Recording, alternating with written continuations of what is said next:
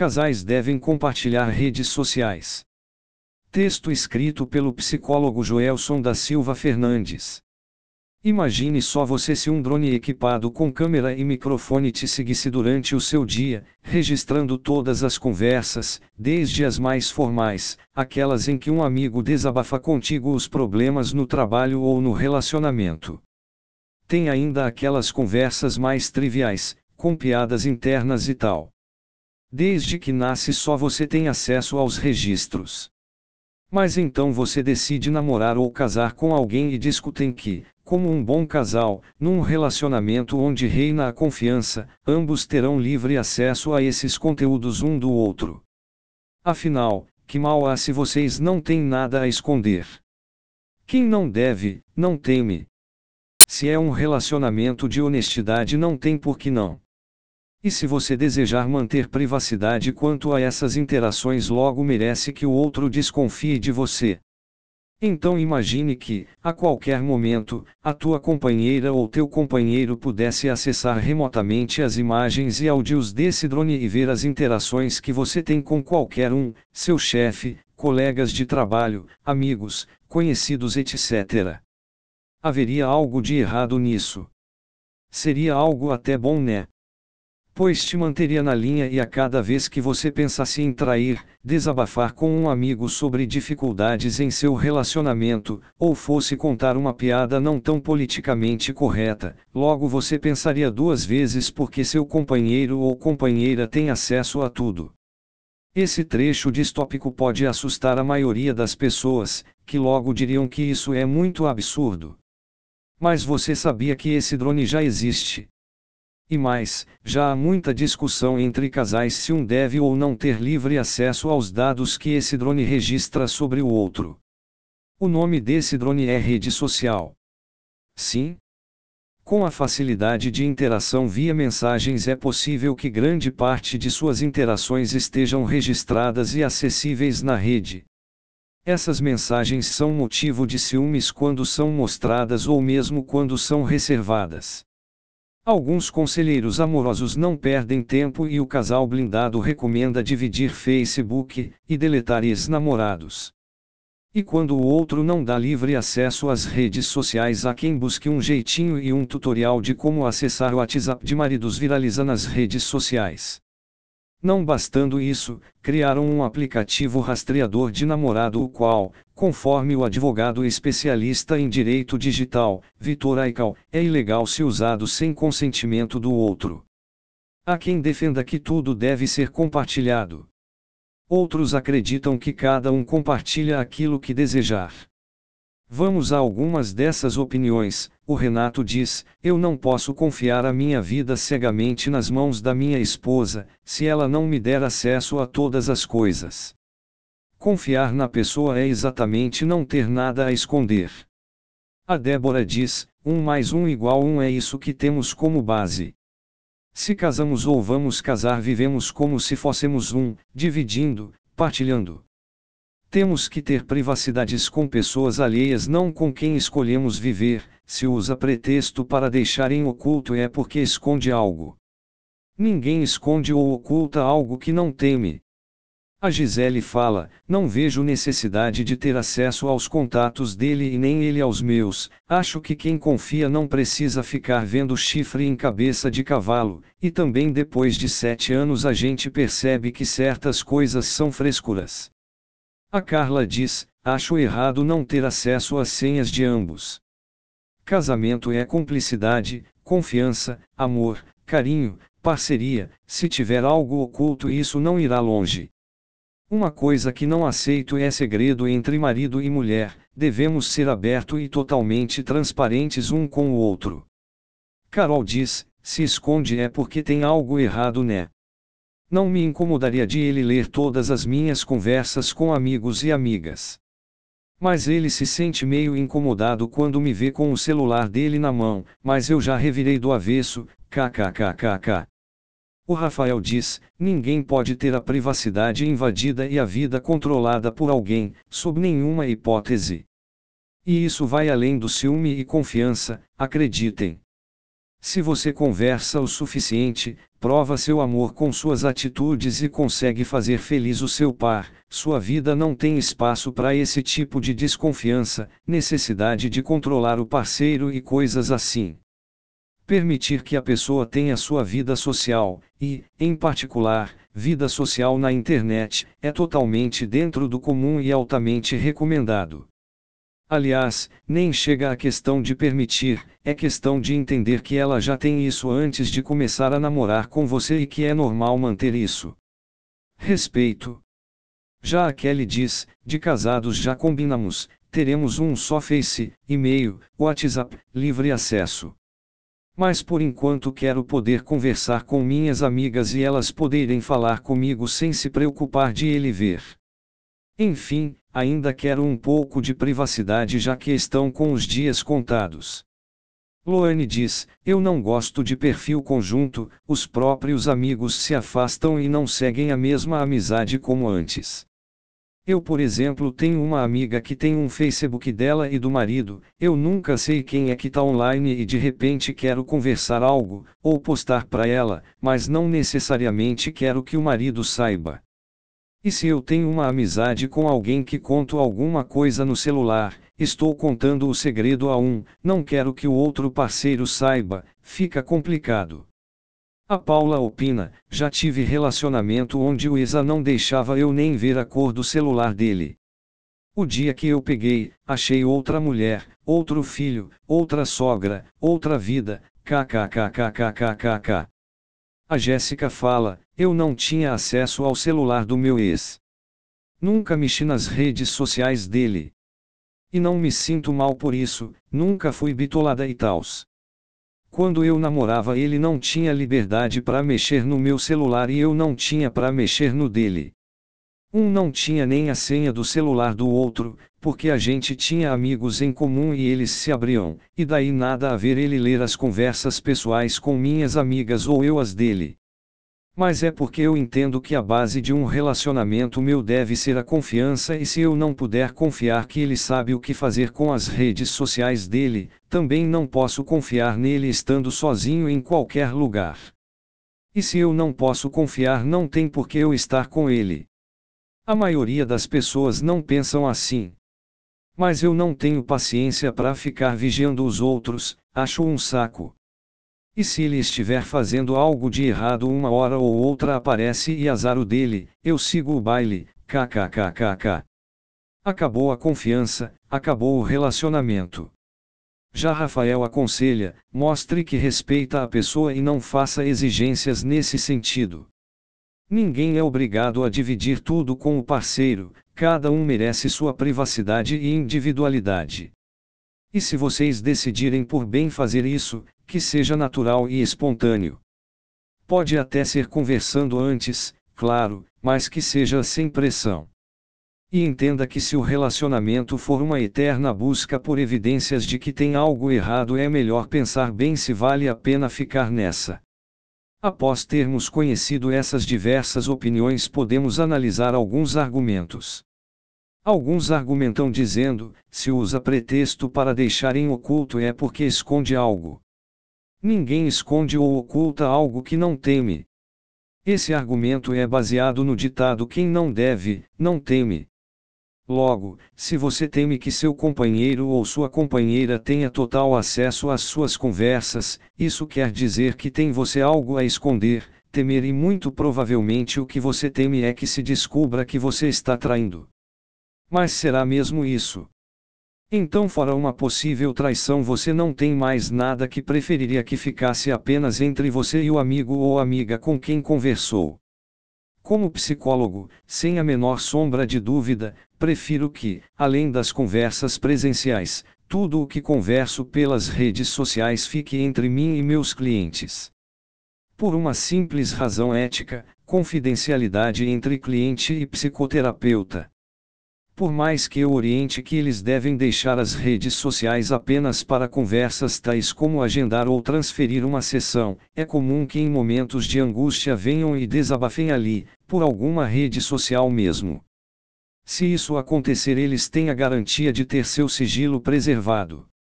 Mas e você que não é psicólogo, também tem amigos que, assim como a Loane citada acima, desabafam algo contigo que gostariam que ficasse apenas entre os dois. É bem possível que sim. E não só em questão de desabafo, mas também é natural que alguém que seja amiga mais íntima sua, e não de seu companheiro ou companheira, sinta-se à vontade para conversar coisas mais triviais, contar causos e fazer brincadeiras que, por ausência de intimidade com ele, ela só conversaria com você. Então é sim provável que as suas conversas devam ficar na sua privacidade, não só por você, mas até em respeito a quem conversa com você, pensando estar conversando realmente só com você, e isso não significa que você está escondendo uma traição do companheiro. Os exemplos citados no parágrafo anterior nem chegam a levar em consideração quando um dos parceiros tem ciúmes beirando um nível patológico. Aquele nível em que o cara chega a ter medo de curtir até as fotos da mãe ou quando há brigas só porque um colega de trabalho vai parabenizá-la por uma promoção na empresa, etc. Em um comentário de um post sobre o assunto, um rapaz disse: Minha namorada acha que todas as mulheres do meu Facebook são prostitutas e bloqueia todas, tira até as curtidas. Perceba que para pessoas que têm tendência maior a sentir ciúmes o acesso a conversas comuns pode ser uma dose venenosa. Outro argumento comum é: temos que ter privacidades com pessoas alheias e não com quem escolhemos viver. Eu não posso confiar a minha vida cegamente nas mãos da minha esposa, se ela não me der acesso a todas as coisas. Esse é um argumento muito comum àqueles que acreditam ser o casamento o fim da vida de dois por fundirem-se em uma só. Agora, dizem, andam numa mesma direção, seus amigos são comuns a ambos, conta bancária só pode ser conjunta e nada pode ocorrer sem que o outro possa saber. Em parte já respondi a isso. Por mais que sejamos um casal, temos níveis de amizade diferentes com as pessoas, mesmo que sejam amigos em comum. Eu posso ter amizade com um casal conhecido meu e de minha esposa, mas me sentir mais à vontade para conversar com o marido, esperando que alguns temas de minha interação com ele fiquem entre nós e não deveria ser motivo para ela não confiar nele o fato de que ele não fale com a esposa o que tenhamos conversado pessoalmente, ou não mostre a ela nossa conversa via rede social. Tempos atrás minha esposa e eu tínhamos amizade com alguns casais e frequentemente fazíamos atividades juntos. Com o decorrer da história, um dos casais já não se enturmava mais, sempre dando diferentes justificativas para não mais saírem. Pouco depois, um dos cônjuges do par sumido veio me chamar em particular e me segredou que não mais sairiam com os demais casais, pois havia descoberto que as coisas ficaram confusas entre sua esposa e um dos maridos de outra e uma relação extraconjugal estava surgindo ali. Como ele segredou a mim, a minha esposa nunca ficou sabendo do caso e não é porque não confio nela e sim pois respeito a confidencialidade quando as pessoas me segredam as coisas, mesmo fora da relação psicoterapeuta-cliente. Sem sombra de dúvidas, as redes sociais podem facilitar infidelidades, do mesmo jeito que o companheiro ou a companheira trabalhar num local onde você não trabalha, estudar algum curso sem você, sair para o futebol ou bater papo com as amigas, etc. Mas o fato de que tudo isso pode facilitar infidelidades não é justificativa para retirar a privacidade dele ou dela para fazer qualquer dessas coisas. E confiar é estar tranquilo ou tranquila apesar de todas essas possibilidades sem ter algum jeitinho de vigiar, mesmo que você acabe não vigiando. Aí você pode me perguntar: então devo confiar cegamente e pensar que nunca serei traído ou traída? Não? Qualquer um de nós podemos ser traídos ou trair um dia. Mas não é retirando a privacidade alheia que você vai evitar que aconteça, e ter certeza é impossível. Em lugar disso, perceba e converse sobre quando houver falta de afeto, relações sexuais, tempo para os dois, diálogo, etc. Se essas coisas estiverem indo mal, em lugar de ficar com paranoias, tentativas de vigilância e mania de perseguição, é melhor buscar dialogar e até procurar a mediação de um psicólogo para que consigam ajustar os ponteiros. Você pode perguntar também, mas ter um pouco de ciúme não é bom. Sim? É bom. Mas depende do que está provocando esse pouco de ciúme. Se você nota que alguém está se dirigindo a ele ou ela de maneira mais íntima do que se espera de uma amizade, por exemplo, é mais do que certo você chamar atenção sobre isso e até esclarecer os limites, até mesmo dar aquele chega pra lá. Mas se o pouco de ciúme for por ter adicionado uma pessoa nova na rede social, aí já é demais. Se há motivos para desconfiar, não feche os olhos. Mas não é necessário tolher as liberdades da outra pessoa para ter zelo para com o relacionamento. Quando converso sobre o confiar com as pessoas, percebo entre elas duas definições diferentes. Confiar para umas é acreditar no parceiro sem que ele necessite ficar provando algo e, portanto, não seria necessário ter acesso a todas as coisas. Para outros, confiar é deixar todas as coisas acessíveis um para o outro, pois nenhum tem o que esconder. Essa segunda definição é a expressa pelo conselheiro cristão Renato, acima citado, que apesar de ser cristão acredita que para confiar é preciso tudo estar à vista. Me parece que isso não é consonante com a definição de confiança em Deus, o que também pode se chamar fé. Ora, a fé é a certeza de coisas que se esperam, a convicção de fatos que se não veem. Hebreus capítulo 11 versículo 1 os cristãos acreditam não serem necessárias provas à vista para que em Deus se possa confiar, basta saber que seu padrão comportamental é de um Deus que é amor. Também tendemos a confiar no parceiro, ou na parceira, à medida em que há bom diálogo, demonstrações claras de afeto, atração e respeito. Note que eu não estou dizendo que você deve confiar no companheiro ou companheira cegamente como algumas pessoas confiam em Deus, afinal somos todos de carne e osso. Estou dizendo que a vigilância não é um bom meio para estabelecer a confiança e que os sinais de uma relação saudável são um critério melhor sob o qual a confiança pode se estabelecer. Se isso não está presente, então o comportamento de não partilhar acesso às redes sociais não é o problema. Acontece que as pessoas vão se acostumando tanto com os desmandos e as faltas nos relacionamentos, que só vão tomar alguma atitude ou perceber que as coisas vão mal quando algo, como uma traição, é a gota d'água. Ouça o seguinte relato. Há algum tempo meu marido mudou muito, ele não me procura mais para termos relações, não conversa comigo e vive com o celular na mão conversando com alguém.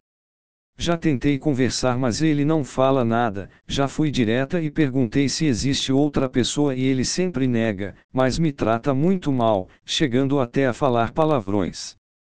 Ora, essa mulher sim tem razões para não confiar. Não há ali bom diálogo, demonstrações claras de afeto, atração e respeito, e então o relacionamento não está bem mesmo. É difícil haver confiança e se ele estiver tendo uma relação extraconjugal mediada ou facilitada pelo celular é um problema a mais. Não se iludam. Casais que não compartilham suas redes sociais traem e casais que compartilham também traem. Basta bater um papo com a vovozinha para comprovar isso, pois muito antes das redes sociais as infidelidades já rolavam soltas. Nutra uma relação saudável em que compartilham afeto, atração e interesses comuns que a necessidade de compartilhar redes sociais não será mais tão importante. Vejo que geralmente casais que compartilham senhas e perfis de redes sociais permanecem juntos apesar disso e não por causa disso. De modo geral, é uma coisa com a qual aprendem a conviver e longe de ser uma prova de confiança é a amostra da falta dela. Para toda regra há uma exceção, mas pelos relacionamentos que observo a regra é clara. O mundo online não está separado do mundo offline. A mesma regra que se aplica ao acesso das interações que você tem com as pessoas offline deve se aplicar às interações mediadas por dispositivos tecnológicos. Se você não pode, por questão de respeito, se meter a qualquer momento e em qualquer conversa presencial de seu companheiro ou companheira, o mesmo se aplica às conversas não presenciais dele ou dela e vice-versa. Se você não pode ver as gravações de um drone com todas as interações dele ou dela, você também não tem o direito de acessar os registros das conversas em redes sociais a seu bel prazer e fazer isso não é prova de confiança. Por fim, por mais que eu não veja como o adequado, para alguns casais ter tudo em conjunto pode não lhes causar grandes problemas. Até conheço quem seja desse jeito. A Brenda, por exemplo, me disse: Joelson, a minha resposta é muito baseada no meu relacionamento e na minha não afeição por redes sociais. Eu acho que dizer que os casais devem ter acesso às conversas um do outro é muito complicado, pela significação de vigilância, um relacionamento que você só vigia e bisbilhota as coisas do outro é um saco. Uma outra questão é que depende do casal. Há casais que compartilham tudo, e não se trata de uma questão de vigiar, mas saber ajudar um ao outro. Comigo foi mais ou menos isso. Quando eu vim para Maringá, fiquei sem internet um bom tempo.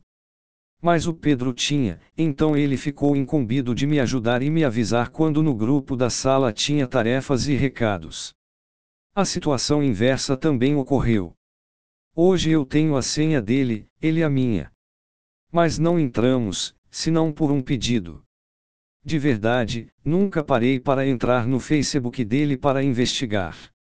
Talvez porque, ele não dê sinais, motivos para desconfiança, mas confesso que se eu percebesse alguma mudança de comportamento muito sugestiva eu entraria, kkkkkkk. Se ele precisar fazer alguma ligação, mandar e-mail, recado pelo WhatsApp, ele tem livre acesso ao meu celular e o mesmo para mim. Mas acho que é do casal, alguns vão sentir ter a privacidade invadida. Outros não. Notem que bacana a relação da Brenda com o Pedro. Até compartilham, mas não tem nenhuma ligação com o fato de precisarem disso para confiarem um no outro e sim uma questão de necessidade e praticidade. Logo, até é possível compartilhar e se for assim, como bem disse o Rafael, que seja natural e espontâneo. Pode até ser conversado antes, claro, mas que seja sem pressão. E entenda que se o relacionamento for uma eterna busca por evidências de que tem algo errado, é melhor pensar bem se vale a pena ficar nessa. Esse texto foi escrito pelo psicólogo Joelson Fernandes. Se você tem algo a comentar ou alguma pergunta a fazer, por favor, entre em contato comigo pelo meu site www.psicologiaeatitude.com.br ou basta procurar por Psicologia e Atitude no Facebook, Instagram, Telegram ou Twitter.